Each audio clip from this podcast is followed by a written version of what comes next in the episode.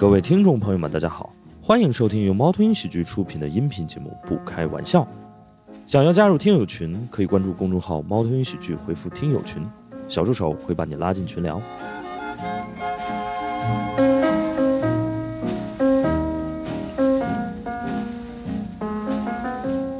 然后我们现在就先请出我们两位有正经工作的朋友，北沙、先明。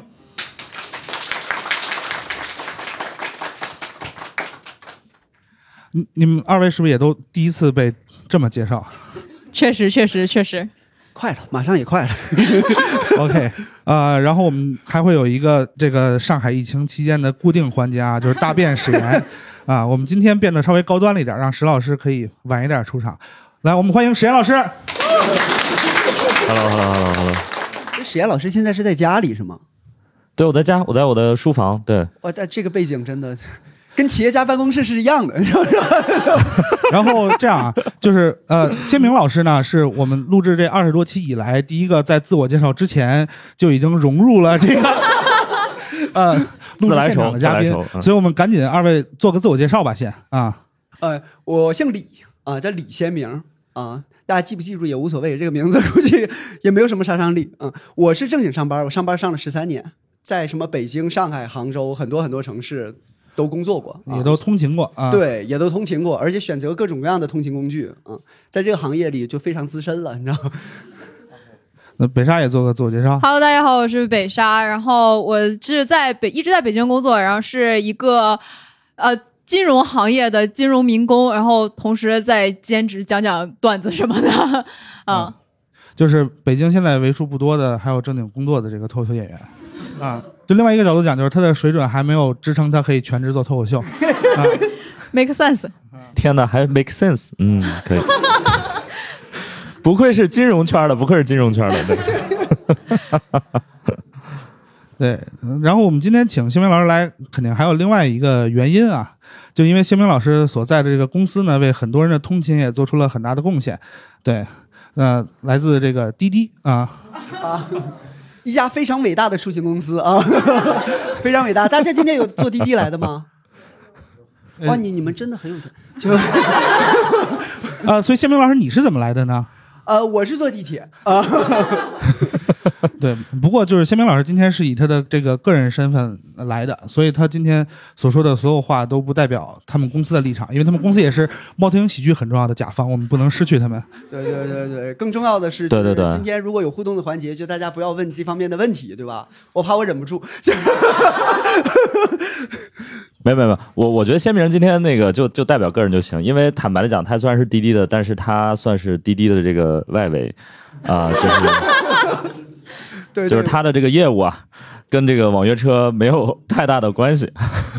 啊，真的，你们 不太你们核心吧意识不到，啊就是说滴滴除了网约车还有别的部门是吧？啊，真的有啊，真的有。有，而且还在，就很神奇了。就我们公司经常会有这些，就是你们不知道的在，但是就是等不在那天你们才知道的那样的 那样的业务。OK，我们大熊还是 Q 正题吧。好啊，呃，所以今天就先明是坐地铁来的啊呃，北沙是怎么来的呢我？也是坐地铁来的。呃，石老师，我就不问你这个问题了。哎，我虽然今天不得不在家，但是如果我呃平时去上班，我一般是坐地铁。对我大概是我们全公司最热爱坐地铁的人。所以我们呃可以先聊一聊这个通勤工具。史史岩老师确实是我见过的最热爱坐地铁的人，就是他有多热爱坐地铁，他不管出差到哪一个城市，只要是他自己一个人通勤，他永远都是坐地铁。然后他有一次是要去我家，然后我家住在呃四惠东地铁站和百子湾地铁站之间，这两个地铁站隔五公里，我家住在这个地铁站的正中间儿。然后石老师纠结了可能十几分钟，他到底是坐一号线还是坐七号线去找我，然后下了地铁我都就是走了半个小时才到我家。对。对。对，然后我还拎着个箱子，嗯，并且石老师当时还说，就是为什么你们北京的地铁站之间相隔这么远？对，就是我因因为如果是在上海，哎，又又要又要这个拉踩了啊，就不好意思，因为如果在上海，你好意思说自己家旁边有地铁站，那就是能走到，大概比如说十分钟或者怎么样就就能走到。到万万没想到，就是北京的这个家旁边有地铁站的呃范围这么这么广啊？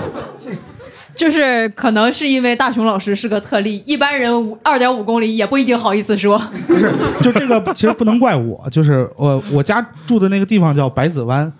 然后它就是有一个地铁站哦叫百子湾地铁站，对，OK，然后我正好是在百子湾最边缘的那一圈里边，对，所以就是也想问一下二位，你们平时上班是做什么通勤工具呢？北沙是我是坐地铁，呃，大概通勤时间是呃，连走路带地铁是四十分钟，但是我在地铁上大概是十分钟。所以就是你有没有计算过，如果你全部采取步行的话是多长时间？哎，还真没有，但好像是一个小时左右。OK，嗯，哦啊，所以呃，明白。先明老师平时通勤是就我必须不能说坐地铁了，要不然这期主题就变了。就就就是我最近开始骑自行车，但是不是你们想象的那样啊，共享单车，因为那个就是单价太高了。就是我还是买了一辆，我算了一下，就是我大概骑十个月就回本了，就 就回本了。因为我就是这样，就是嗯，确实像石老师说的那样。我们家离地铁啊，其实也有个一点五六公里，但是我确实也不好意思说我家门口有地铁啊，就是我得走去。如果不走去，要骑共享单车。然后那边到公司，我们现在就我的那个业务模块是在九仙桥呢，啊、然后下那块儿从望京南下来走也得那么长时间，然后没有办法，我就也得共享单车。就这么一算呢，一天的交通成本就已经超过十三块钱了。然后我就算仔细算了一下，啊，二十二天算十个月，我就想一下，其实自行车挺好的啊，而且自行车锻炼身体吧，一般就是你做了一个选择之后，就会不断的往这上加码，就觉得自己是对的，而且骑对骑完了之后，我确实觉得还挺好，就是比那个来回倒啊什么的快。我现在基本上四五十分钟就就能骑到，是吧？哇哦，四五十分钟就能骑到啊，不是？但是如果你坐地铁的话，是要一个小时十分钟起的。哦，因为它没有那么多站，它一共就不到五站地，但是你得转三趟，就坐一站下来，坐一站下来转，转完了之后坐一站下来再转。你你甚至觉得就是你跟地铁是平等的，就地地铁这面说好，我我我开一站啊，开一站，然后现在该你了，让你走一站，走一站之后让我我再开一站啊，我再开一站，就完全是这样的，我就疯了，就真折折腾不起，折腾不起，嗯，所以现在算是骑自行车，不过就是呃，先明老师刚刚提那共享单车，就我虽然没骑过共享单车，这个主要是为了单车好哈，啊，但我发现就是单车就像候鸟一样，他们会就是每天迁徙，就在你早晨出门的时候，你会发现你的小区门口是没有共享单车的，然后在你什么时候就是晚上回家从地铁站出来，你发现地铁站门口是没有共享单车的，对，所以我感觉就共享单车是一个特别，就是在你需要他的时候，你永远找不到他的一个交通工具，哦，这个现男友渣男就基本上就这样是吧？哎。说明你早上出门和晚上下班的时间都不对。就是呃，你能分享一下在几点之前是能找到他的吗？六点左右吧，你说什么是早上吗？对，早晨就是早上六点左右会在小区门口有车子，然后就他们就会就是不断的迁徙到这个呃地铁站去，然后可能在早上八点出门的时候就已经没有了。然后我之前还有一个朋友，他在我家住了一段时间，然后他每天为了能够抢到一个共享电单车，然后他愿意早起一个小时，然后再去公司补觉。哎，这个情况不止坐共享单车的有，开车上班的人也有。呃，就为了躲早高峰是吧对，？OK，那我觉得这个完全取决于公司啊，就是你公司可以补觉，这个是一个很重要的事情？所以，哎，我想，我想就是问一下现场的这个观众啊，就因为我们刚刚说的这种，就是骑呃自行车或者是开车或者坐地铁，都还是比较常见的这种通勤方式。有没有哪个观众觉得自己那个通勤方式是比较罕见的？现场一片寂静，石老师啊，有开车的吗？我那我好奇，我好奇有开车的吗？就是有开车上下班的吗？现场？石老师，我们这是呃一场 免收押金的录制，啊你需要摆清自己的位置，就是，但也那我。那我最后一个保底的问题，有走路上班的吗有有总算有人举手了。？OK 啊 OK OK，我们要不然问一下那个戴花口罩的那个男士，对对，因为我觉得走路上班的人一般还挺有钱的，因为你得来，我们换一个方式问你有钱吗？没，我刚毕业没钱，所以你是怎么实现走路上班的呢？就是住的地方和上班的地方比较偏嘛，就都在沙河是吧？就是沙河教园区河附近，然后就是那个地儿确实也没有别的交通工具，也难为你了，哥们儿。就是就在回龙观那附近。哦，哦，所以您是互联网从业者，对，所以你今天是坐地铁来的。今天是打滴滴来的。哇哦，石老师，你的判断没错啊，走路上班的人还是比较有钱啊。那你平时走路，从回龙观打 你平时走路走多长时间呢？走好奇。呃，走的话大概是二十分钟吧。哎，新明老师，我我我已经不是互联网从业者了，你能不能告诉我，一个在回龙观上班的互联网公司的员工，他能够租到一个公司步行二十分钟以内距离的话，他的那个房租是吗？大致 如果他是自如的话，应该在四千块钱左右，就是一个人住。呃，但是合租啊，合租状态啊。如果他是整租的话，那打底也得六七千块钱吧，就是差不多吧。还是说你是就是 有房对，就是我可能就冒昧了，就是 这样，要不然我站起来跟你说。差不多，差不多，合租。，OK 啊，呃，还有还有其他走路上班的朋友吗？啊，这边跟那个，那个我不是走路上班的，我是什么举手？我是看没人举手，我就举个手缓解一下尴尬。好好啊，我我是骑那个电瓶车上班。的，哦，啊，对，但是在我们电瓶车是有鄙视链的，你们知道吗？就是骑那个小牛电动车的瞧不起骑九号的，然后骑九号的和骑小牛的一起瞧不起其他杂牌子，哦，这个事儿不止在脱口秀演员里面有，看来就相当就相当于那个 在电动车界吧，你是那个特斯拉，特斯拉瞧不起那个比亚迪，然后那个比亚迪和特斯拉一起瞧不起其他车企。那我能冒昧问一下，您骑的是哪个吗？我的牌子叫 TST 点停秘密点大刀电动车，那是啥？就是鄙视链最底端那个。对对对，就是属于第四维度吧，不属于前三个维度了。就是没有参与到鄙视链里，但是希望能够体现一下自己对自己电动车的热爱，然后给它起了一个名字，对吧？啊，对对对，就您是确定相当于那个车是电动电动的是吧？电动车界的锤子手机是吗？差不多啊，小米手机，锤子。那我不赞同。我之前是走路上班的，呃，纯走路对，就是也是因为足够偏。是就是哦。你当时的公司和你住的地方是在？呃，宋家庄，宋家庄，实在是很难称为足够偏吧？就是它是在北京的四环内啊，但是因为它在南边，所以房租还可以，加上公司足够，应该没有我同事听这个，加上公司足够大，所以就是位公司的位置刚好比较靠南，然后那边房房租也是可能可以接受的。OK，嗯，嗯，所以就是我觉得其实我特别好奇，石老师你为什么到现在都还很坚持坐地铁出行这件事儿？我我可能就是养成了一个习惯吧，就是我我最早的时候在新东方嘛，大家知道上班，然后我们当时要那个就跟现在脱口秀演员赶场是一样的，我们当时要赶课，就比如我早上呃八点有有一堂课在比如什么静安寺对吧，然后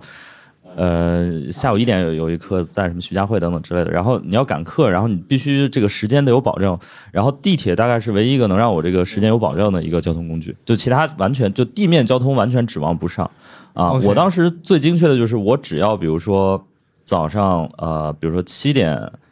呃四十五分，我坐上那班地铁，我就一定能准时到我的这个教学点儿啊，否则我就肯定会迟到。所以那个就时间有保证吧，这个我觉得是第一啊。第二就是，呃，我我我在我们家这个地位轮不上开车，然后就是上海一个家庭又不太可能拥有太多个汽车的这个牌照 啊，对，就很贵啊，所以我就我就坐地铁。当然我还挺我主动的还挺喜欢坐地铁的啊，我觉得地铁嗯，你可以想一些事儿，就是你开车的话，我很难完全放空啊，就我毕竟还得注意一下路况，对，但是地铁就完全不 care 啊，所以啊，我我我也经常坐过站，就是太放空了。那怎么保证时间呢？就是如果经常坐过站，我那个嗯，以以前当老师的时候不会，现在反正、呃当老板了就无所谓了。对我我跟石石老师整反着，就是我开车的时候可以放空，对我开车的时候能做好多事儿，但是我如果要是坐地铁的话就很难，对，因为我坐地铁会一直害怕我坐过站，对，然后就是开车的时候不怕死，然后 就是呃，以北京的这个路况啊，你很难在路上开到一个把自己能就是开死的速度，呃，这这个确实，对，啊这个确实，就是而且我我个人觉得我对堵车这件事儿的这个耐心特别差，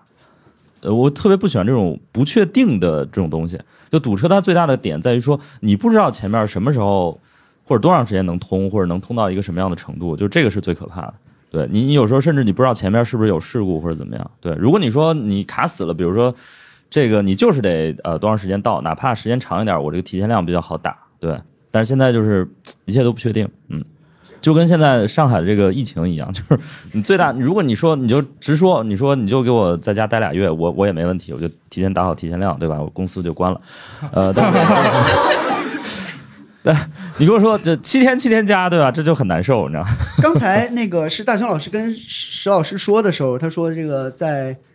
在上海，就是家庭确实不配有两个车牌子嘛，嗯啊，就这个情况，其实我们也是有的。就刚才说特殊的那个交通方式，其实我是之前是开车上班的，就虽然晕车，但是我开车不晕。但由于呢，我没有那个牌儿，就我没有牌儿，但是我就钻了一个政策的空子。什么空子呢？当时啊，皮卡是不限牌儿的。皮就是有很多的男人都希望拥有一辆皮卡啊，但是就是谢明老师不是，不是，就是真的，就是皮卡呢，它不限牌儿，五环内随便开五环外随便啊，开五环外随便开，五环外随便开。呃，这互联网公司后厂村就都在五环外嘛。然后我是住在天通苑，我一想，这基本上这个政策就是给我定的。我就特别感谢政府给我这样的一条活路，我就我就我就我就毅然决然的买一辆皮卡，然后呢买了皮卡之后，我还畅想说，我已经买了嘛，男人嘛就得改一改嘛，就改一改，改完了之后我就觉得这这个开车还是有有点大，我说不行，我拉个顺风车啥的，就毕竟咱也有这个先天条件是吧？再滴滴，后来发现就皮卡不行，就顺风车也不行，然后不给你注册，对，快车也不行，专车就不要说了。就但其实，其实我的皮卡是比我的皮卡是比 B 级车贵的，你知道吗？就他他不让你拉，这就是也不让你拉，我就只能特别孤独的每天上班下班开着自己的皮卡啊。那可以注册那个滴滴货运吗？我问一下，滴滴货就是运可以注这是另外一个问题，就是我还是有工作的，我没有办法给人搬家去。就是你真有一个，而且如果你注册了滴滴货运，你的那个车上是不是还要贴那个？哦，对，那还挺酷的，酷的对啊，就是你想你的皮卡如果贴了滴滴货运的那个 logo，我觉得可能你们的市场部或者广告部什么的会经常约你那个车去当车模，拍一些什么宣传照什么的，多 对呀、不但会，而且还是免费征用哦。你是不是听完了觉得更酷了？你可以渐渐就不在你们公司的外围了呀。你是觉得货运是我想问一下 就是皮卡的这个成本大概是多少钱？就是这个我还真不太了解。我我这辆皮卡落地是落了大概二十二万多，将近二十三万吧。然后我还改了，哦我还花了个他妈精神病一样，我还花了大概能有呃不到五万块钱吧，花了三四万块钱改它。你是就是你是咋改的改的哪个方向？就是比如说底盘儿啊，我就畅想嘛，我有了它之后，我一定会去趟沙漠什么的，就是，然后加入了京郊皮卡会啊，我们有这个群，然后大家在里边探讨一下，就是怎么就是极限呐、怎么爬沙呀，什么就看的也是津津有味的。然后就后来，就包括里边的什么各种各样的东西，那个后斗，就改改了好多地儿，改了好多地儿。然后这总共下来得有个二十七八万的成本吧，呃，我开了不到两年，然后卖了之后呢，大概是卖了十万块钱，然后就 呃，连牌卖的吗？哎是这样，就是就我为什么卖它，我要说啊，就是我买了大概不到两年，一年半的时候，北京的政策变了，北京说从今天开始，不让开皮卡的这个区间呢，从五环外变成了六环外，嗯，我就就没有办法开。但是我当时有一个侥幸心理，而且怀着这个侥幸心理的绝对不止我一个人，你知道吗？就是我们发现真的有能人，他们做了个小程序叫皮卡会，大家可以搜一下。就是虽然五环，呃，就五环外不能开，但是它那个摄像头拍不着你就没事儿，他就把所有能拍的那个摄像头啊都打了红码。然后你开车的时候呢，我就是开着这个导航，同时打着手机看着红码，嗯，然后这条路上没有红码，我就往这拐，就是基本上就是一个贪吃蛇的那个样子，就是到了公司，基本上都是这样。但后来我我觉得不行，嗯我就本着这个主人翁的精神，我说你这个北京的政策影响国家汽车工业发展啊，是就是我就我就给那个幺二三四五打了电话，就这个事儿就特别滑稽。我给幺二三四五打电话，我就说这个皮卡的问题啊，解决一下。我说嗯你已经给不给我们牌儿？我说我们也给北京纳税也做贡献啥的，你是不是就是五环外建？而且是我先买的车，你后出的政策，对吧？你总该有个先来后到吧？对吧？你你你，然后这那个幺二三四五那边说，我大概理解你的诉求，嗯然后我七天内给你回复。七天内之后，到第七天的时候，我正好出差呢，又来了个电话。我一接，他说：“您好，您是李先生？”说：“我是。”他说：“那个我是幺二三四五政府服务热线的，真的七天，他就说回复就给你回复。然后他就说：“他说那个李先生，您是不是在七天前反馈过一个关于皮卡限行的问题？”我说：“是我反馈过这样一个问题。”他说：“请问我们给您解答了吗？” 我说：“那个就是暂时还没有。”他说：“哦，请您对我们的服务做出评价。”非常满意，满意。就是那个时候，我就完全，我就我就脑子就空了。我说，这个就是您刚才说让我对您的服务做出评价，您是不是先得有服务啊？就是您到底服务了什么评价？然后我那次就比较生气，我又跟他叨叨了一顿。然后我说你必须。然后他就给我念了个文儿，他说那个文儿，我说我早就看过，我还是的问题是我先买的车，你后出的政策，我甚至话放的非常明白了。我说你咱这么看啊，就是你要是说你这个皮卡，我给你赔折损，我说我也可以接受。你说呢？你现在随便开，开到你报废，我也可以接受。嗯，你甚至说你就是不行，国家现在这个就北京就是这个规规定，但是呢，你对北京的拥堵跟环境污染治理做出了杰出的贡献，然后积分落户加分儿我说我也能接受，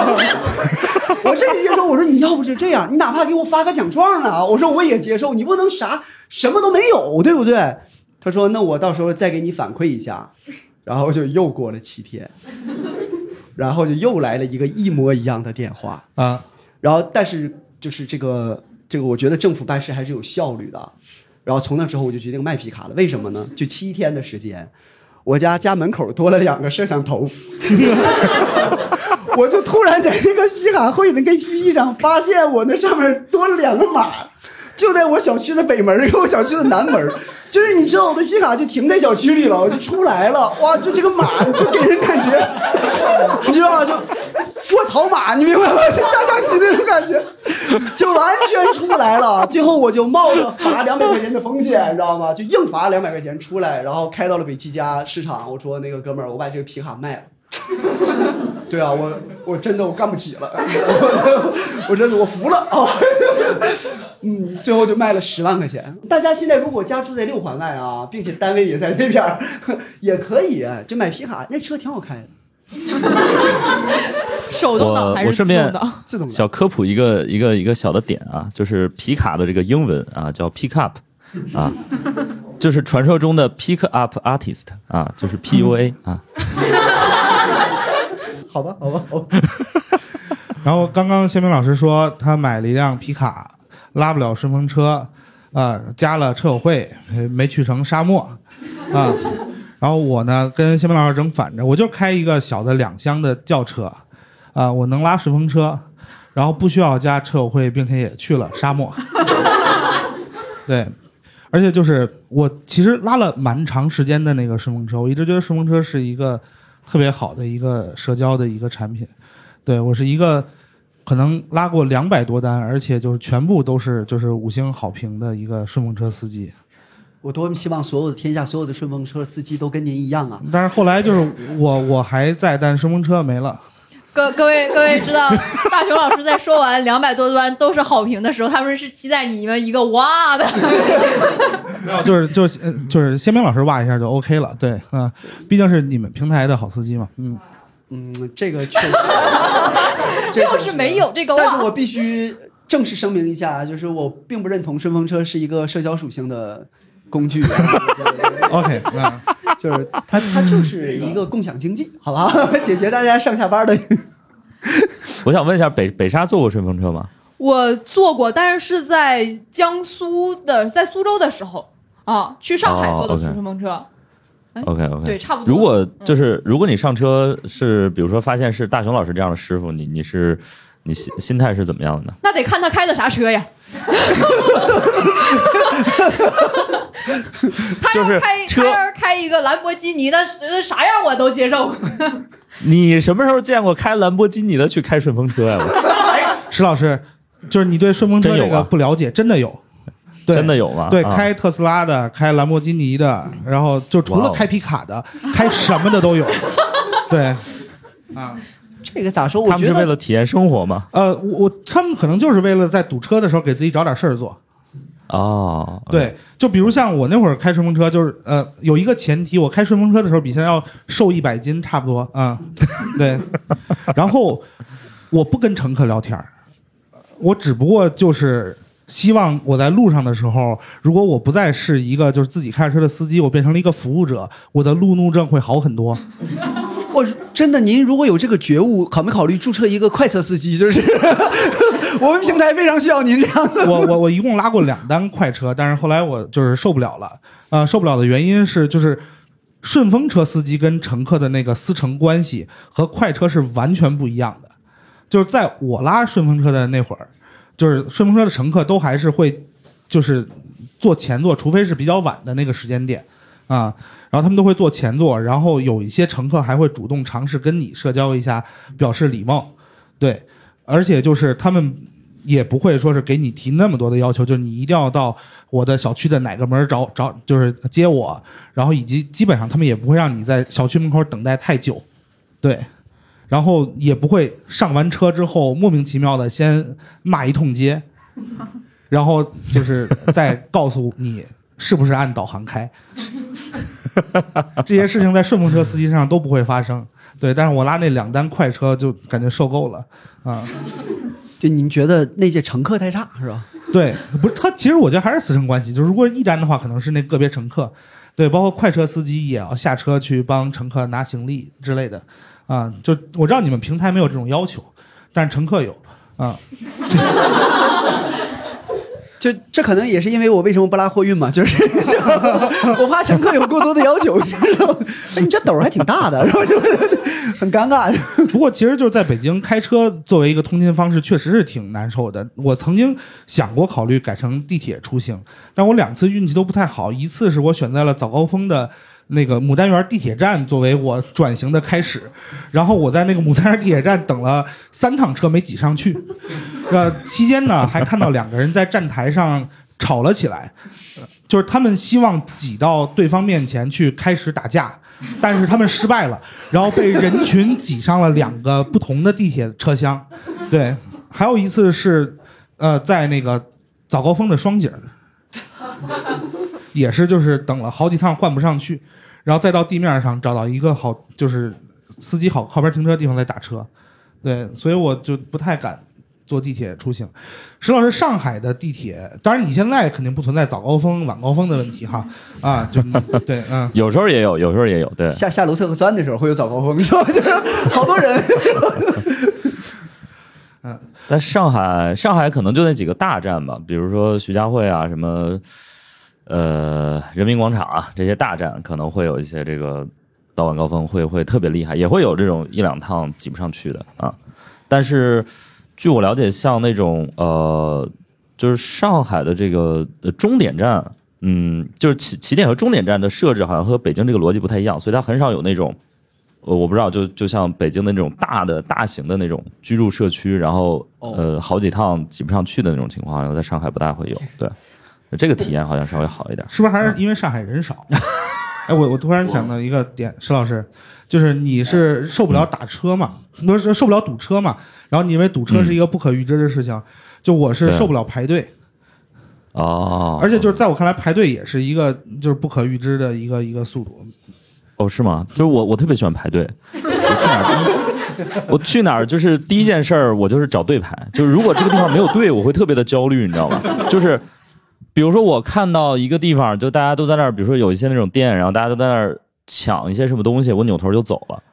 OK，啊。就是就是我我特别受不了那个那个啥啊。我我我刚才我刚才想了一下，对我我稍微插一个，我刚才想了一下，我坐地铁的原因，其实除了那个呃堵车什么之外的，我我还有一个很重要的点就是。我我突然感觉出来，就是我其实还是有一点社恐的，就是我不想在通勤的时候跟别人有太多的交流。比如说那个那个你要坐那个呃打滴滴呃，然后或者打这种这种车，你就得给别人有有些交流和沟通嘛。然后我觉得这个可能也是一个负担。然后如果你开车，其实开车就算堵车也就罢了，但是你得停车。就是上海，就是我觉得在大城市停车是一个很大的问题，因为你停车，你势必要跟那个保安那个师傅做很多的非标准化的沟通，就是这个在我看来是一个很大的心理负担。我我就我就不想跟他们聊，就是呃，所所所所以就算了。对，那史岩老师不不有一点社恐，那你有没有考虑过拼车？我非常讨厌跟人交流，但我发现拼车就是天堂啊！因为司机，尤其是北京的司机，他会不知道要跟谁说话。我想我想我想告诉你，就是史老师是一个老板。对不起，冒昧了。就虽然我们公司可能也没有那么的好，但还没有到让老板拼车的那个程度。对，对不起，是我是我冒犯了。哎，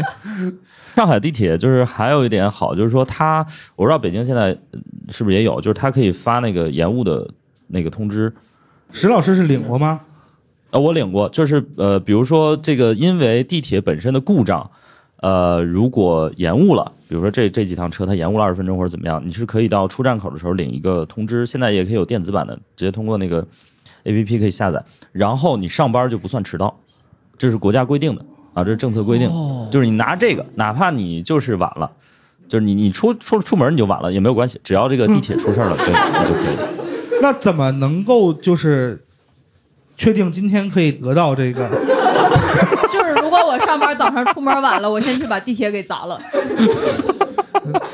我想问一下，刚刚那个说特别好的那个观众，哎，嗯、您是有领过这个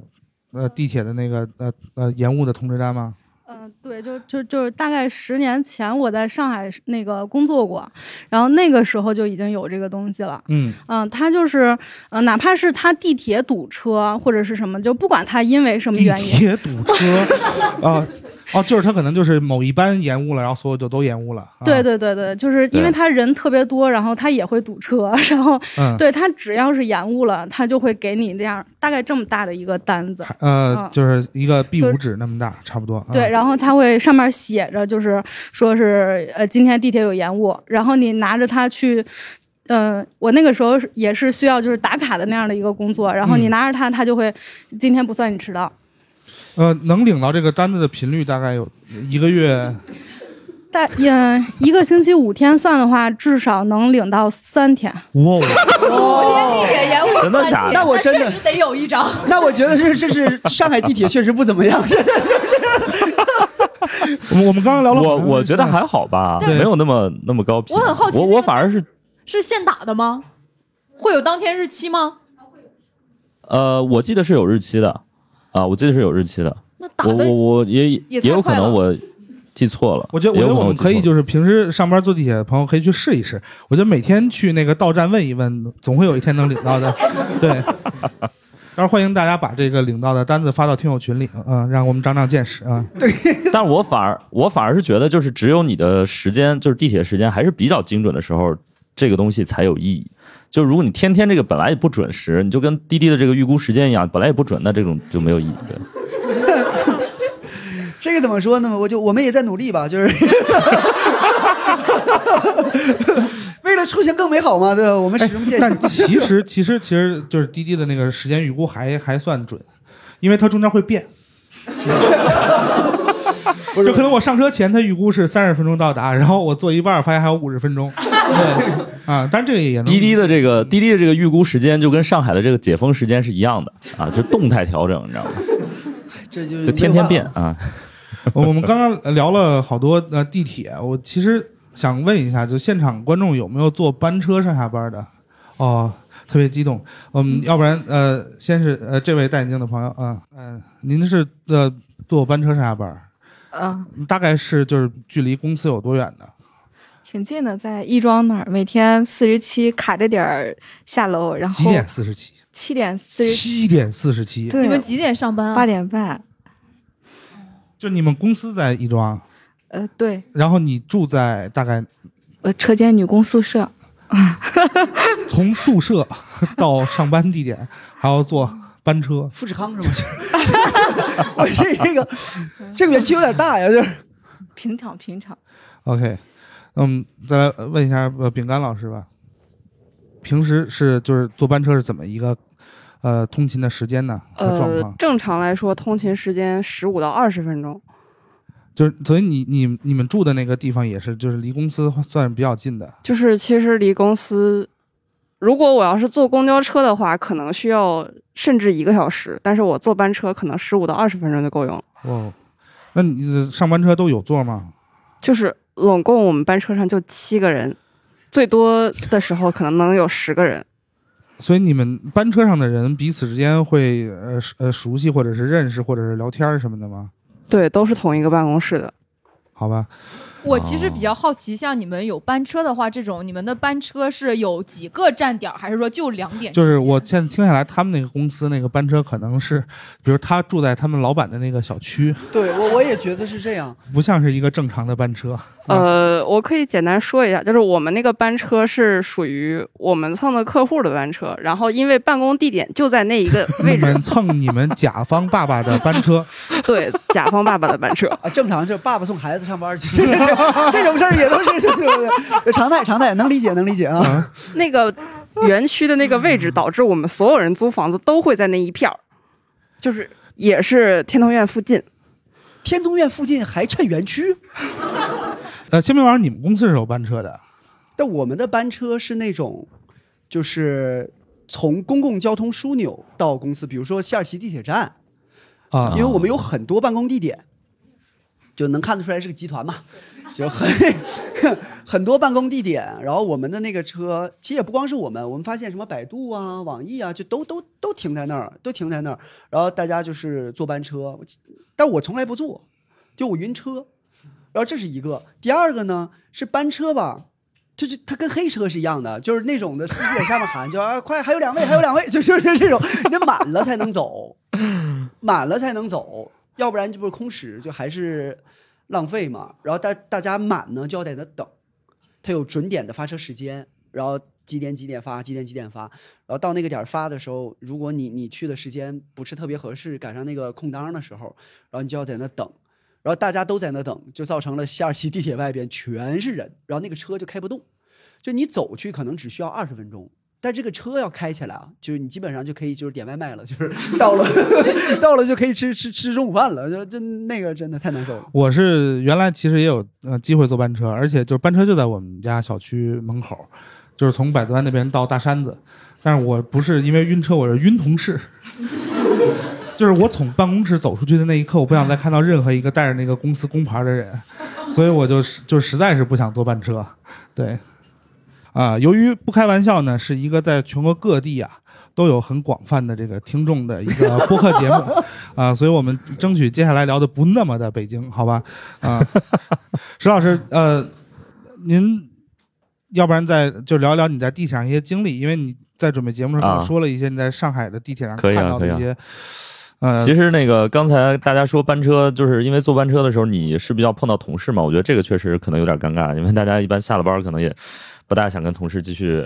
聊了嘛，就像大雄说的，嗯。呃，我觉得坐地铁就有一点好，就是你每天可以遇到完全不一样的人，就是你也不知道会遇到什么人，而且我跟你说，地铁真的是一个非常多元、非常包容的一个一个地方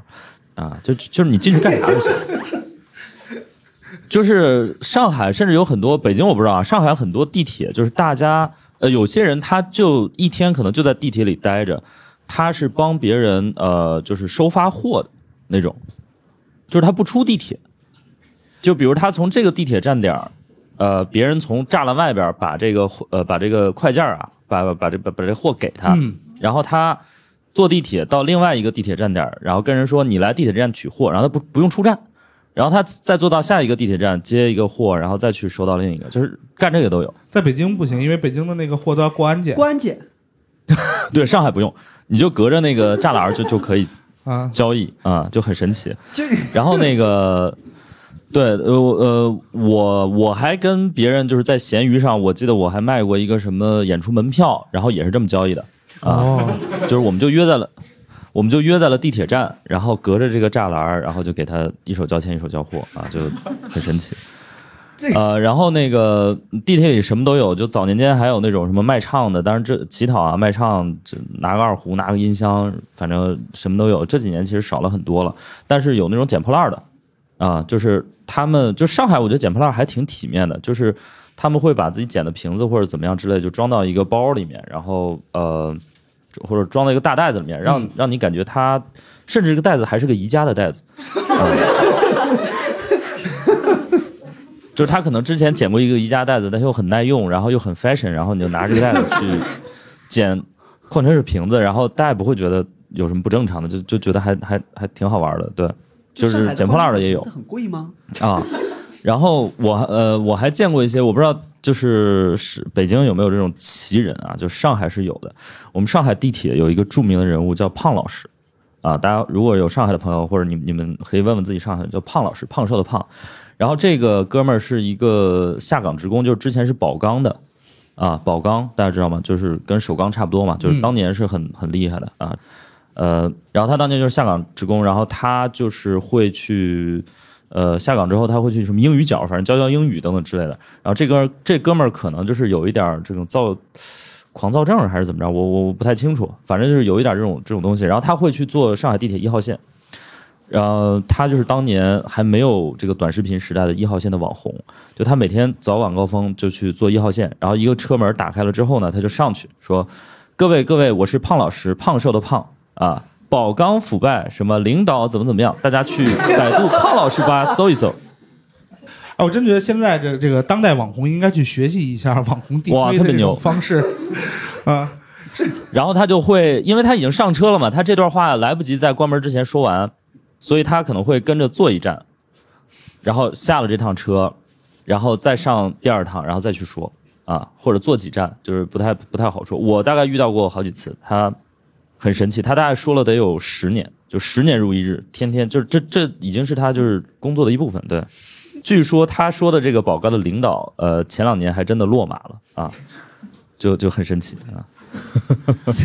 就是上海的奇男子啊，胖老师做了长足的贡献，为这个领反反对对对对对，对我都而且胖老师就是见证了上海轨道交通的发展。他当年 一号线是因为也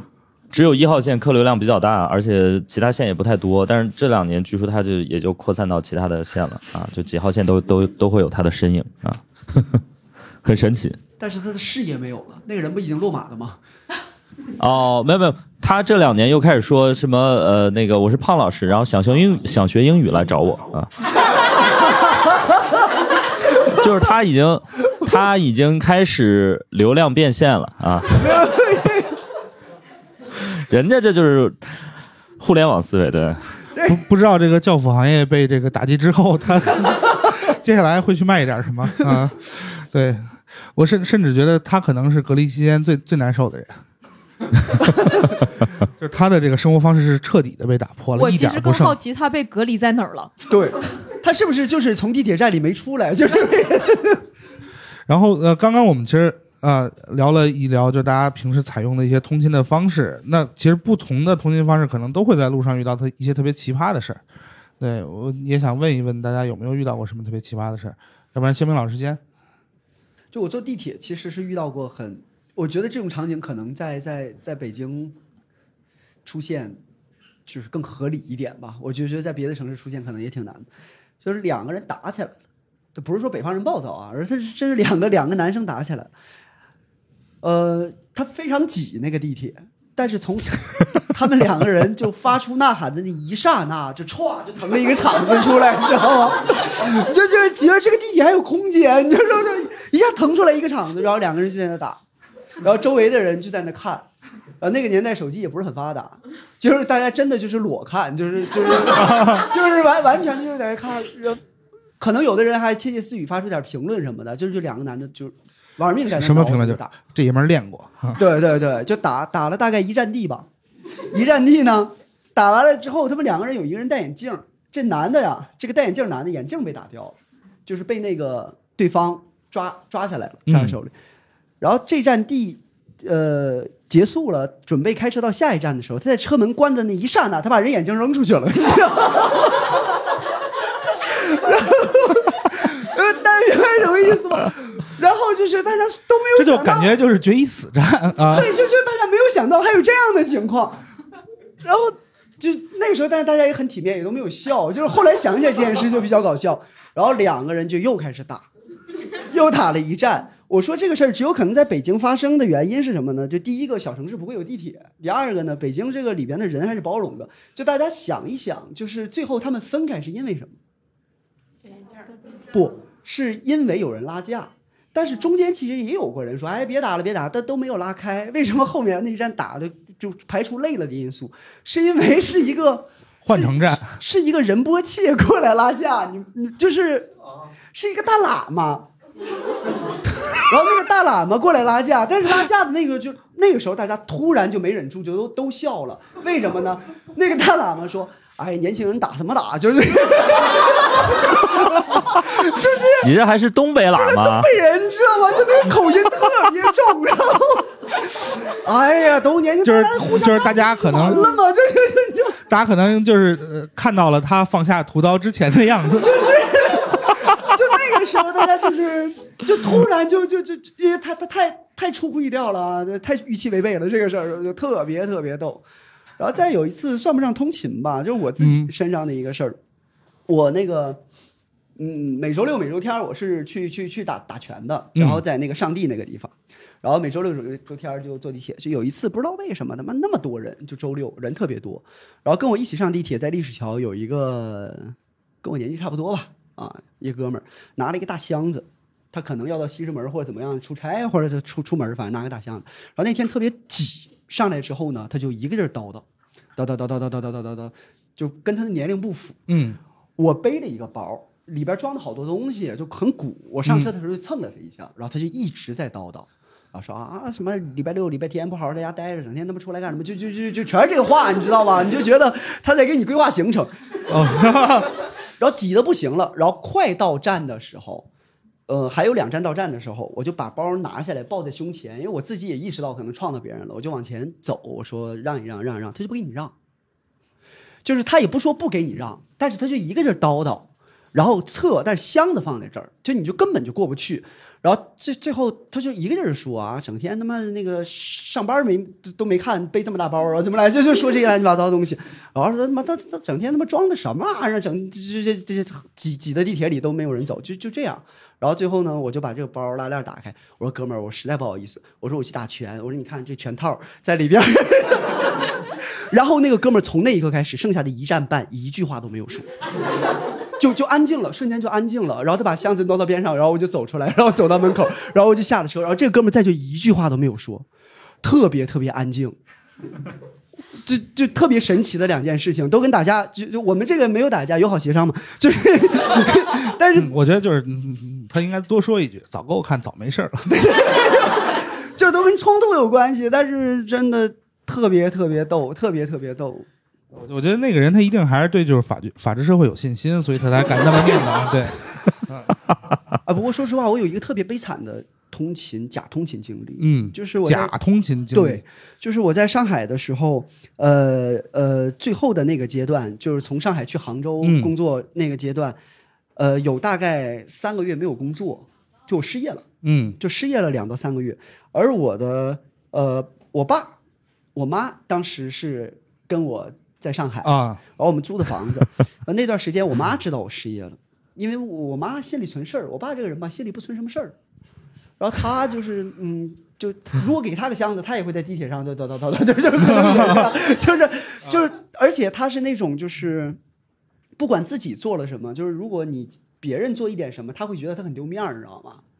然后我就嗯不跟他说，不跟他说怎么办呢？我就每天早上假通勤，我就自己出去，然后我住在华东理工附近，嗯，华东理工附近，但我又不能去华东理工，因为我去怕去华东理工，我爸去，就是因为在附近嘛，就在门口，他遛弯，我就得去那个上海师范。嗯，啊，可能远个两三公里，但那段就是最后就哎特别压抑，特别特别难受，我就觉得哇，真是的。就是我其实已经很难了，就是那现在其实家里也没有给我什么支持，反倒让我觉得，啊、更辛苦更难。就那那种情况，真的非常非常觉得哇，太他妈绝望了。直到我拿到了 offer 啊，就 就就就拿到了一一个新的公司的 offer，我觉得好多了，就那那个一下就释放出来了，嗯。然后这件事情大概在四年之后吧，我爸知道，就是 这真的，就我什么事情在家是不跟我爸沟通的，我爸到今天仍然认为我在阿里，就是但是我是一五年年底离开的，就是我是在一五年年底离开的阿里巴巴，就是我爸一直以为我还在阿里巴巴，嗯，每次 每次他会问我，哎，你平时能见着马云吗？就就是特别东北的那种聊天，甚至在门口邻居里边也那样。然后，假如说网上出现了一个阿里巴巴新闻，他就会去给人解读。他的理由是我儿在阿里，然后就是说，哎，你们你们你们说的这个不对，我跟你说啊，就是那那个挺难受的，假通勤挺难受的。嗯，所以所以北沙有什么故事吗？我还挺好奇的。我因为我之前一段时间都是走走路上班的，然后我觉得最神奇的就是我是我上我上班的那个路上那块儿有一个十字路口，我从来没有想过一个十字路口会盖一个小学，然后 真真的小学的门口对着那个三岔都不是十字路口，三岔路口，而且每天还要走公交。我每天上班的时候，那个路口都是被堵住的，然后那儿就车也走不了，人也走不了。我每天都看着他们，然后我也走不了。就 就是我每天上班，如果我走路上班都要迟到的话，一定是因为那个学校。就是堵人，啊，对，就是人也走不了，哦车也走不了，太痛苦了，那个是最痛苦的一段时间。我一度想打幺二三四五，然后听了宪明老师那个，嗯、我没有必要。不不不，鲜明那个那个皮卡的事儿，我是这么解读的啊，就是一二三四五呢就管到五环，啊，就 你那已经到六环了。对，什么时候那电话变成一二三四五六，然后我就我们就能看到希望了，是吧？哎，北沙我我很好奇，你你通勤的途中有被人搭讪过吗？因为你可能是本场唯一一个女孩子。呃，被搭讪过没有？但是遇见过不好的事情，确实是有过的。哦嗯，这个事情尾随的那种 OK 对，就是啊，挺常见的吗？啊，对，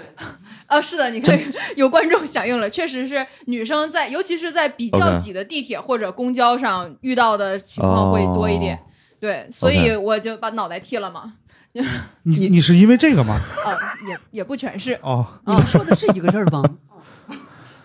就女生秒懂。差不多吧，哦，嗯就是就是，比如说一些那种呃比较猥亵或者是性骚扰或者偷拍等之类，我不知道有没有。或者比如说在呃，因为如果你是步行的话，也有可能会有人就是跟着你，或者是呃怎么样。我我还看过一些什么女生会，比如说自己在走着，然后旁边哗一什么那种跑车或者怎么样过来，哎，这美女加个微信等等之类的，我不知道那是真的哎，要说这个事儿，就确实是上海要比北京洋气一点了。北京我可能只有在三里屯能遇见这种情况。我觉得嗯就是呃开一个跑车过来说要加个微信什么的，就是也挺下本的。而且主要是北京开不起来，大概率堵路上了。呃，堵堵过来，然后这美女真的过来要微信，她可能也比较尴尬啊。那这件事情会被定义成性骚扰吗？呃，开跑车不会，我会去主动要他微信的。他要是他要是开着如果开一辆皮卡是吧？啊，那会那会我会定义为性骚扰。不是，那如果是地铁上，你会有一些什么防范措施吗？或者是眼神制止他？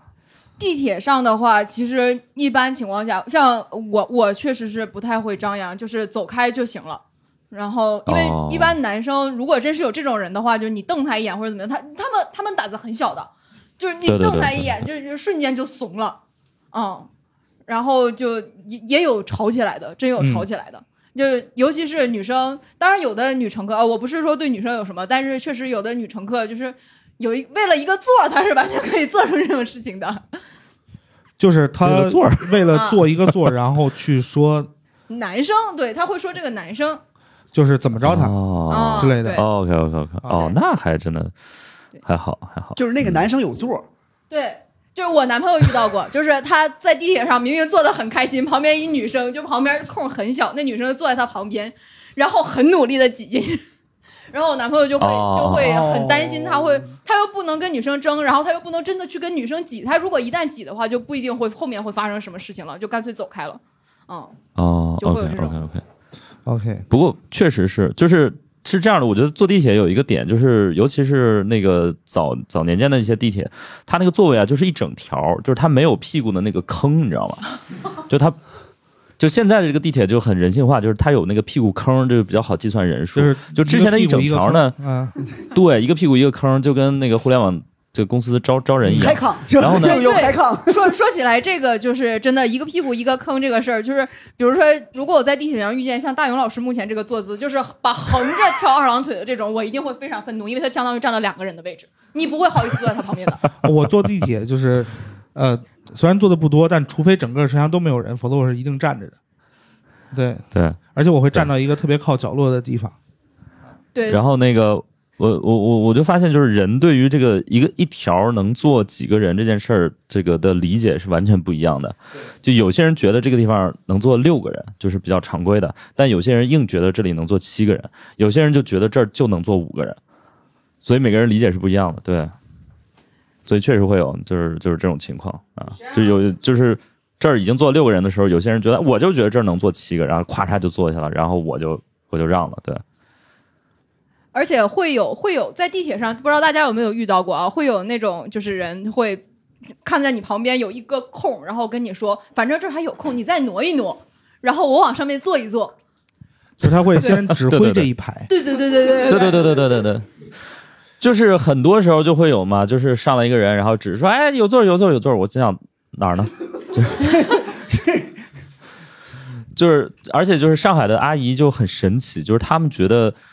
呃，这个地铁的座位就是只只只要有座位就是有座儿，就不管这个座儿上有没有人，她就一定会觉得这儿有座儿，然后她还会招呼自己的姐妹啊、闺蜜，然后一起来坐，或者老公啊、一起来坐，对。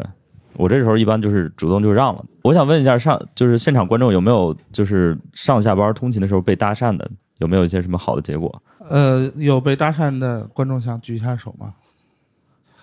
就是呃，除了一位刚刚已经回答过问题坐班车的观众之外，就其他人都表示没有被搭讪过。所啊以石老师，你是一个会搭讪别人的人吗？我也不是因为你说你社恐嘛，对吧？对对对对，我还挺那什么的。但是我记得我当年就是新东方，因为那会儿坐地铁的频率非常之高，而且我是卡着那趟点儿的嘛，嗯，所以在这种情况之下，你真的会遇到一些就是几乎每天就是上下班通勤，跟你同时段儿呃坐同一节地铁车厢，因为大家选地铁车厢的品味也差不太多，嗯。呃我我都会选最头上那一，啊、真的对，不太一样，车厢就是会会有有位置的区别，啊、完全不一样。对对对，我会选最头上那个，然后因为它有一个呃台儿就可以放包等等之类的。然后那会儿我记得，我隐约记得就是有一个女生，她就是也会选那个地铁那个车厢那个头那儿，然后她就会每天看书啊、我就看看她最近又看了什么书啊、然后呃，但我也没有去搭讪，我就是自己也买一本，对。然后那个女生没有说你性骚扰吗？没有，我我我只是偷偷的买一本，然后我啊，也不会带带到地铁上去。对对啊，如果你带了的话，我觉得对方可能会觉得这人有病啊。对，哎，大雄老师，我其实一直在想，因为我们一直在聊嗯。地铁嘛，我刚才是突然想起来，就是说，如果在没有地铁的城市，就比如说小城市，嗯，大家的通勤会是什么？我我已经有有一些记不住了都，就是我老家我都很很难想象，就是他们上班到底是怎么上的啊？亦或是我老家因为在东北嘛啊，你也知道可能没什么班儿了，就是就是 就是。可能也就确实没什么班了，对吧？上班就自己在家把快手打开，是吧？是吧？就是就是，其实呃呃，除了一些就自己就是呃开车之外，电动车其实是现在很多不是那么大的城市的一个特别主流的出行方式。对，就是因为你知道，就北京它其实不光是一个大城市有地铁，它有很多的特殊的因素在，就是它是一个平原城市。但你说，比如像青岛、长沙、重庆这种地方，就是它自行车其实也不是一个选项。所以就是电动车可能会是一个就不那么大的呃中小城市的一个特别主流的一个选项。哎，我知至少知道一件事情，就是呃，大连，哦，我是辽宁人，但不是大连人啊，就不配。就是、呃、大连这个城市里边，我认识的大连人，就几乎不会骑自行车，就是因为山山地多，就是因为它有坡坡多，对就是因为大连是因为坡多丘丘陵地带嘛，可能。然后锦州人也是。锦州人可能是因为风大，就是他就不知道他他他也是不不会骑自行车，有好多人。呃，我我我前一阵儿回了回趟家啊我回了趟老家，我是辽宁丹东人。我发现了一个事儿，就是大家都有很多，就是家家都有车。就是我们那个地方，我就是就是到什么地步，穷的就是我也不能说穷，这样对故乡不尊敬嘛。我爸就是是开出租车的，啊，我爸那个下岗之后开出租车，他曾经跟我下过一个定论，他说：“你看啊，就在丹东这个经济条件吧，你基本上一个月挣四千块钱，你就可以加包了。”就是你就完全可以，就是夹着包到处就到哪，基本上到场合上，到到到饭店里边看谁都点头啊，就哎哎来了，哎哎就就就就已经就你知道就就开始就这样了。沈明老师真的充分就挑战了一个东北人说平翘舌的一个极限的出租车。真的非常奇怪。我我还是想就是扩展一下我们今天通勤的这个话题的这个聊的内容啊，因为大家聊地铁聊的太多了。我是一个特别资深的打车的人，对，但是就是我从可能上学的时候，可能就会出于某种原因呃打车吧。就我觉得打车这些年其实变化还是很大的。就是之前我会有一个很典型的印象，就是哪个城市好打车，哪个城市不好打车，而且在那会儿每一个城市。那会儿每一个城市的那个，呃，他们的出租车的那个那个方式会不一样。比如像西安，他们就是每天早晨早晚高峰是两班出租车司机交接班儿，原因是什么呢？是他们认为谁占了早高峰或者谁占了晚高峰这么黄金的时段，都是占了另外一班人的便宜。所以在西安早晚高峰是打不到车的。就就是我们家也那样，就真真的真的是这样。嗯因为我爸开了将近二十年出租车，嗯就是确实是这样，就大家会大家会慢慢的形成一个默契，就是早班司机跟晚班司机他们的交车的那个时间节点，嗯会给对方留一个赚钱的机会。对，啊，就不会说早高峰、晚高峰我都占了啊，或者夜高峰什么，就我不不会，嗯，我指的夜高峰就大概七点半左右吧，就是 我们的过了八点半就没有车了，就 是路上就没有人了，就基本上都会给大家留一个留一个时间机会。但我不知道，这可能会有一些，哎，我不知道能说吗？就是有一些特殊行业，啊，有一些特殊行业是真正会存在夜高峰的，就是而且他们会跟脱口秀嘛，嗯，嗯，呃对对对对对对，就一些艺人吧，就 我这么说就可以理解了啊。对，一些艺人，一些艺人呢，就是当他晚上从这个演艺场所 出来的时候，就是他会跟这些呃出租车的司机形成长期绑定的关系。嗯他是交那种月钱，就是这个月我给你多少钱，啊，然后你包月嘛，啊，对，包月包月，对，就会你你会这个出租车司机会拉着这个这个这个乘客晚上回家，或者是凌晨回家，或者是怎么样，就他是一个呃，既省钱又有安全感，然后又建立了一种特殊的羁绊。我觉得你为什么这么懂呢？那大熊老师可是 两百多单好评的直播车司机，不是，就是他他有一个点是在当年开出租车是一个非常不安全的事情，在这点我必须说，就是我来滴滴某一个有有有有一部分理想主义的东西是这个东西，我在我们公司内部我也我也是这么说的，不是为了升职加薪什么的，就完全不是包。括就是在两千年初会有很多的这种影视剧里边的一些主题，都还是某个出租出租车司机，我不是东北人啊，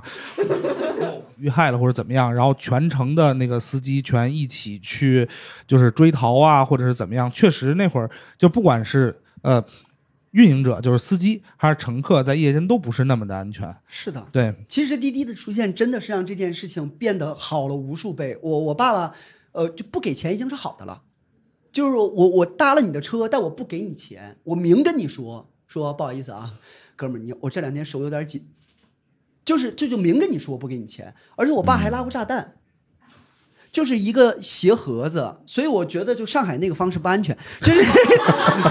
真的，他拉一个鞋盒子，这个呃人说你给他送到哪哪哪，送给谁，我爸就拉了这个鞋盒子，然后到了地方，他就给了那个人，但那个人可能知道他自己有仇口，然后他就没有开那个鞋盒子，然后晚上警察就把我爸带走了，然后最后警察呃就是我爸去去在那个那个那个嗯。玻璃后头去看看说是谁送的这个盒子，就那个警察就跟我爸说：“老哥，你真的你这个人不贪便宜，如果你贪便宜，打开那个盒子看一看的话，就你你就不在了，就车就也也没就飞了，就炸飞了，就那个是非常就当年是是是是很不安全的一些东西，然后包括今天，当然这都是当年就是目前就是呃我们祖国的这个治安情况对也有了很显著特特。别像是是有了滴滴这样出色的互联网公司的出现，呃，就是所以他不让你滴滴不让拉货是有有很多根源性原因的，所以大家希望大家能够理解，好吧？就是真的就是私生安全得到了很大的保障了，嗯。然后我们可能还想再聊一聊一些通勤当中的一些小的 tips，然后在就是几位嘉宾分享之前，我想先分享一种特殊的、独特的打车方式。就我之前在互联网行业工作，有一段时间工作的时长非常长，可能比如凌晨两三点钟下班，然后第二天早上九点又要回公司开会。那一般这种情况下呢，就是你知道，一个公司如果忙到这个程度，他往往都还是舍得花一点点钱的。然后我可能就会选择打一辆车，然后跟司机师傅说，你八点半再给我拉回这块儿。然后就是整个过程当中，你爱去哪儿去哪儿，爱怎么开怎么开。然后我可以在后座上睡觉，就是因为如果要是我在回家，回完家之后我还要自己上闹钟再醒，醒了之后再要早高峰通勤回到公司，我可能整个人就崩溃了。所以我能跟出租车上睡一晚上。然后我头一两次做这种事儿的时候，我会觉得就是这是一个很很不合理的诉求，就至少会让司机认为你是你不是一个正常人啊，就是因为正常人不会这么干。然后我就突然到第三次还是第四次的时候，那天我有点烦，我不想马上就睡觉，然后我就问司机，我说你为什么就是连多问一句都不问？就你不会觉得我很奇怪吗？然后那司机就特别，嗨，这种人多了去了，小伙子还是没见识啊。还有在我这包月的呢，对，我觉得互联网公司确实也有包月的这种情况，还挺多。呃。他们那个就是，啊后来我就问那个司机啊，我说这种都是什么人？然后他说各种各样的都有，就是呃有失恋了的，还有一些就是他说，就是他指着我说，还有一些是真的工作压力大的，就认为我不是真的工作压力大，就是他说他见过那种可能就是呃不是开一整晚，而是说就可能崩溃着哭着上车，然后跟司机师傅说你两个小时之后再给我拉回来，然后他就一直在车上哭一路。呃，他就是要找一个相对安全的、不会被发现的、能发泄的地方。对，我还以为上车开始改 bug 呢，是吧？就是不是一边改不是真的压力大，就是这个压力太大了。对，反正我我就感觉其实，就大家可能呃之前会觉得就跟出租车司机沟通有有的时候会很被迫社交或者是怎么样的，就是我觉得他们其实有时候可以采访他们，让他们告诉你一些你想知道的故事，对，而不是说是你被他们采访，啊，就是你去告诉一些他们想知道的东西。不过刚才史岩老师说的那个是是是我特别想说的一个，就是我是一个特别喜欢跟司机聊天的人，啊，可能因为我这个家族基因在，就是我每次上车跟司机打开话题的，其实只有两句话啊。第一句，师傅您那个干这个干多久了？然后第二句话就是，师傅您之前是干什么的？我从这里边知道了好多，包括什么金销存的知识啊，然后就是哈、就海关贸易啊，然后包括包括什么出口进口啊，枣糕是怎么做的，就是 真的就是枣糕是怎么啊，对对，有一个师傅就头些年那个什么五道口枣糕王很火嘛，然后我说您之前是干什么的？就是说我是北京第一食品厂。他说他们那个枣糕做的，我跟你说了，我 这一路他就告诉我，你知道枣糕这得用什么金丝枣，得用什么样的奶油，得用什么样的红酒。我第一次知道，原来枣糕里边是放红酒的。啊，真的啊？就反正他是这么说的，就 是就是他可能会就是那个酒枣会好吃一点。哦，OK OK，我其实还有一个点想聊的，我不知道那个北沙，就是你们会，比如说你们的另一半会送你们上下班吗？或者是会去接你们吗？或者我不知道现场有没有这种经经验的？现场有没有观众有这种经验？我们俩真的 都是坐地铁呀。现场有，现场有。呃，来，我们把麦递给，这是呃一个穿西装的男士。哇哦，我们这个节目不不配，下次可以穿的再休闲一点啊。我我是每天早上七点起来送他去公交，送送女朋友哦，送女朋友，他去坐公交，然后我再回来再补个觉，然后我八点半再醒，再骑个电瓶再去上班。你为什么不哦骑电电瓶车把他送到公司去？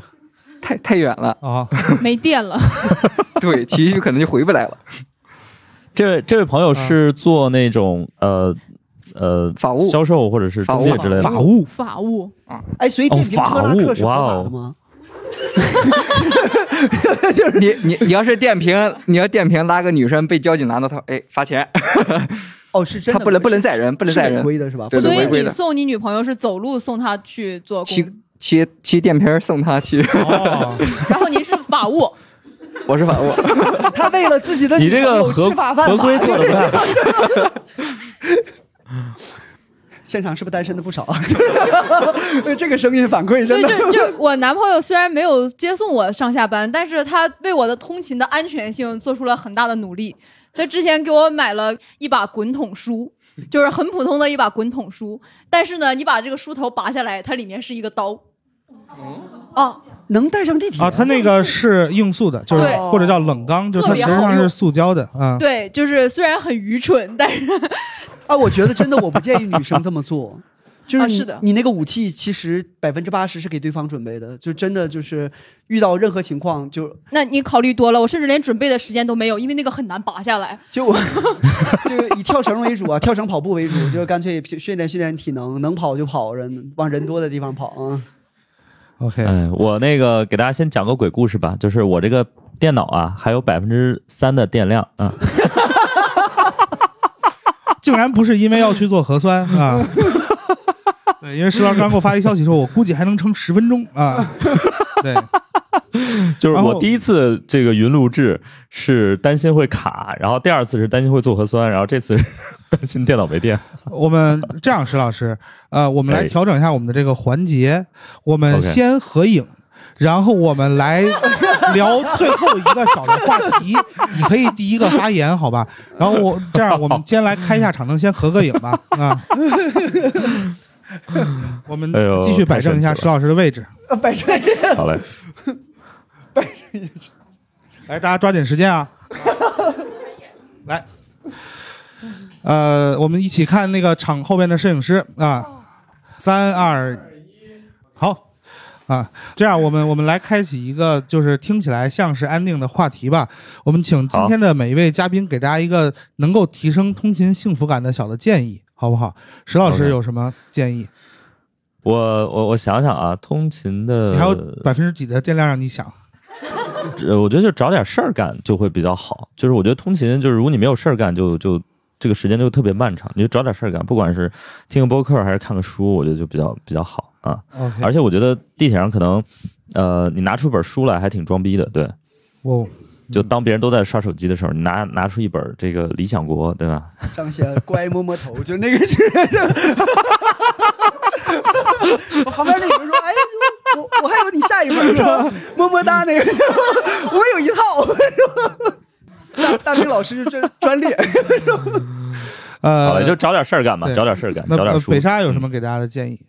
我其实觉得，因为大家都是坐地铁或者公交的时候，我坐公交的时候，我真的真诚的建议可以放下手机看一看窗外，就是只要有机会能看到窗外，心情会好很多。因为本来通勤的时间已经够久了，然后如果能看看窗外，就坐公坐地铁的话，其实大家可以带个随身带个 U 型枕。我男朋友在急诊工作，他从单位顺了个颈托出来，然后就是颈托感觉要比 U 型枕有用很多，甚至会有人给你让座会有人给。你让座，这个真的建议大家可以去医院开一个，还是挺有用的。啊，我们来插播一个小的信息啊，石老师电脑已经没电了，来啊，夏明老师给大家有什么建议？就是路上听不开玩笑，好吧？这，哎，其实石老师那边已经没电了，我说这个话也没有什么意义。就是，但是石老师会回听这期播客的啊。就我们在石老师没电之后欢声笑语。啊其其其实我是建议大家在十五公里以内可以骑自行车，没有那么长，真的就是十五公里。如果你正常的路况，你别有什么泥土路啊，就是你就是你正常骑，可能五十分钟，就不管男生女生，其实都蹬得到。我晚上骑的时候有三十七分钟，而且我蹬的也不是特别玩命蹬，就别共享单车，那个车不行，那个车就是太沉。就是当你当你晚就是加了一天班儿，然后看了一天电脑之后，你整个的人是特别荡。然后你骑自行车的时候，你这个头要抬起来，头要抬起来，然后你骑回家之后，其实特别舒服。你就想你还省了健身的钱。如果这样算的话，可能三个月就回本了，就是 就是对吧？三个月之后你卖了自行车，你就想我靠，我竟然赚了一千，就是就建议大家其实还是用一个就是骑自行车的方式，最起码现在就是疫情期间你也好少了好多这样的。公共公共的这个这个交叉嘛，时空的这个这个东西在，我觉得这个是挺好的。建建建议大家更选择更健康的方式出行吧。北欧现在不都这样了吗？夏明老师这个意见，我觉得其实还是挺好的，因为现在北京的城市规划还是给大家提供这个条件的。当年如果你天天骑自行车上下班，你是在路上会被骂的，因为你挡路了。但是现在是有自行车专用路的，对对，所以特别好。OK 啊，特别好。然后，那我们就在石老师没电之后的这个欢声笑语当中结束我们今天录制。